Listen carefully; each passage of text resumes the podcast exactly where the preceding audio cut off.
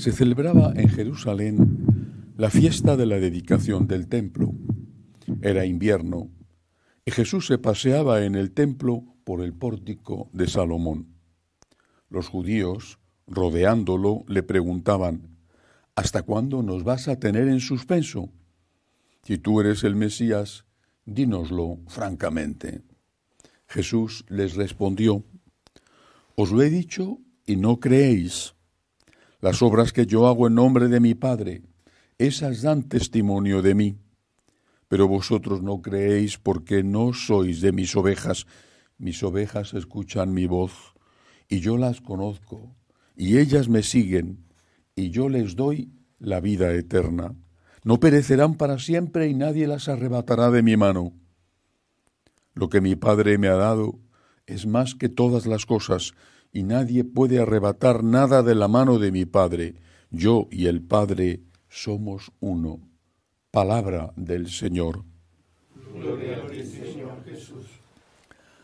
Yo y el Padre somos uno, acabo de leer en este texto del Evangelio de San Juan. La unidad entre Cristo y el Padre, la unidad entre la segunda persona de la Santísima Trinidad y la primera y la tercera, el Espíritu Santo, unidad porque hay un solo Dios. Un solo Dios con tres personas distintas, iguales en naturaleza y en dignidad. Esto es lo que confesamos, esto es lo que proclamamos, eso es lo que creemos. Pero esto no siempre lo ha creído así toda la Iglesia. Ignorar la historia, dicen, significa, implica verse condenados a repetirla. Y eso es lo que nos está pasando. Nosotros hoy proclamamos que Cristo es Dios y hombre verdadero, pero no siempre la Iglesia, toda la Iglesia lo ha proclamado así. Hubo un momento en la historia de la Iglesia en el cual la inmensa mayoría de los obispos no creían en la divinidad de Jesucristo. Una persona que no ha estudiado historia de la Iglesia seguramente esto lo ignora, pero esta es una realidad. Incluso el Papa de la época tuvo sus dudas. No fue muy claro en un sentido ni en otro. Intentaba estar con las dos partes. Después de la muerte de Constantino, el que en el año 313 da la libertad a la Iglesia con el edicto de Milán, no su sucesor inmediato, sino después el siguiente, Constantino Constancio II, y otro más, otro emperador más, Valente, se inclinaron por los arrianos. Si ellos no lo eran, eran al menos muy simpatizantes. Se inclinaron por los arrianos que decían que Jesucristo era hijo de Dios, pero era una criatura de Dios. Era creado en el tiempo, por lo tanto no era de la misma dignidad de Dios.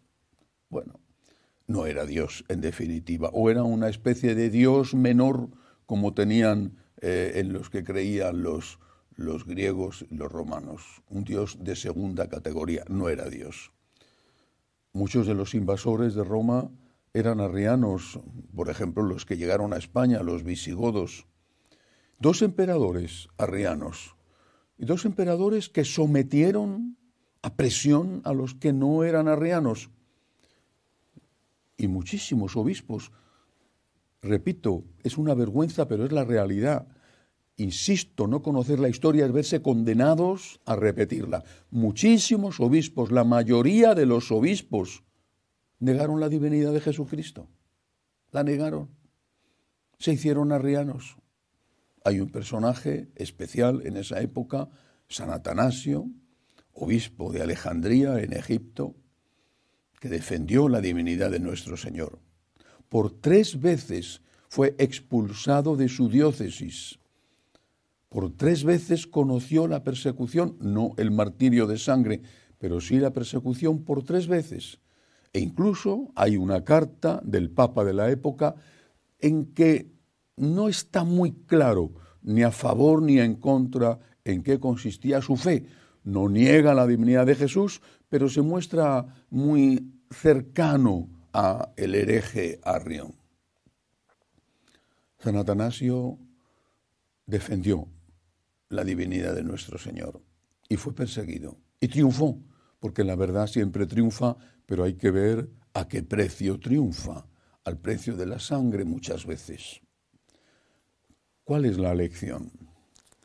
¿Qué hubiera ocurrido, qué hubiera pasado si San Atanasio hubiera dicho, oye, yo no quiero líos, soy obispo de Alejandría, entonces era una importantísima ciudad del imperio, soy obispo de Alejandría, allí los cristianos eran abrumadora mayoría, muy fervorosos, yo no quiero líos, puedo vivir bien, incluso puedo apacentar a mis ovejas de una forma ortodoxa, correcta, que los demás dicen que Jesucristo no es Dios. Oye, pues que lo defienda el Papa o que lo defienda el emperador o que lo defienda quien tenga que defenderlo. Yo no quiero líos. Pero San Atanasio sí quería líos, o mejor dicho, no los quería, pero no los rehuía. San Atanasio quería a Cristo más que a los líos o falta de líos que pudiera tener por defenderle.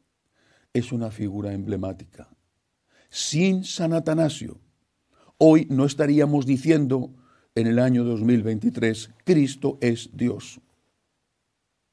Quizá hubiera habido algún otro, de hecho lo hubo en Francia, eh, otro importante obispo, y, y no sabemos qué hubiera ocurrido con el Papa si no hubiera habido este minoritario, pero firme y valiente sector dentro de la Iglesia Hablo dentro de los obispos, no dentro del pueblo, que en su mayoría seguía creyendo en Jesucristo como Dios verdadero.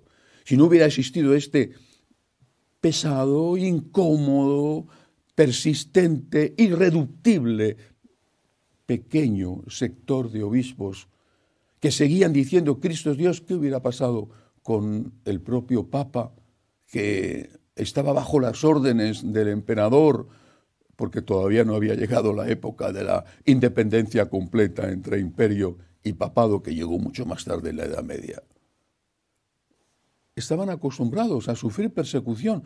¿Cuántos papas mártires había habido?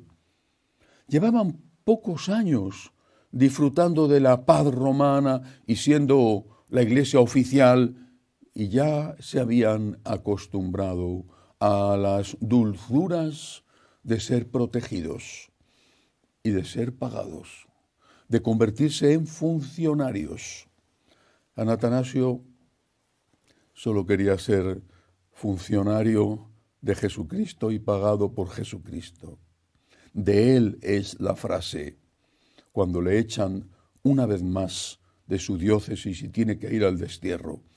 Cuando los arrianos se hacen cargo de la diócesis de Alejandría, como de la inmensa mayoría de las diócesis cristianas del mundo, el mundo entonces conocido, claro, hablo del siglo IV. San Atanasio dice, ellos tienen los templos, pero nosotros tenemos la fe. No hay que olvidarlo nunca. Tenemos que dar la batalla día a día para confesar la fe en Jesucristo como verdadero Dios y como verdadero hombre. Cristo es Dios no me canso de repetirlo, porque es la herejía de nuestra época. Y alguien tiene que decir las cosas, porque veo que la inmensa mayoría se callan, pues alguien tiene que decir las cosas. Cristo es Dios. El Hijo de la Santísima Virgen María es verdadero hombre y verdadero Dios. Cristo es Dios. Sus palabras no pasarán. Sus enseñanzas no son temporales. Sus enseñanzas no están ligadas a la cultura de la época. Sus enseñanzas no pueden ser modificadas por nadie, nunca por nadie. Cristo es Dios y la palabra de Dios está por encima de cualquier moda y de cualquier persona que quiera cambiarla. Pidámosle al Señor que nos dé la valentía que tuvieron los santos y los mártires para defenderle y también el amor para defenderle sin perder la caridad incluso hacia nuestros enemigos. Que así sea.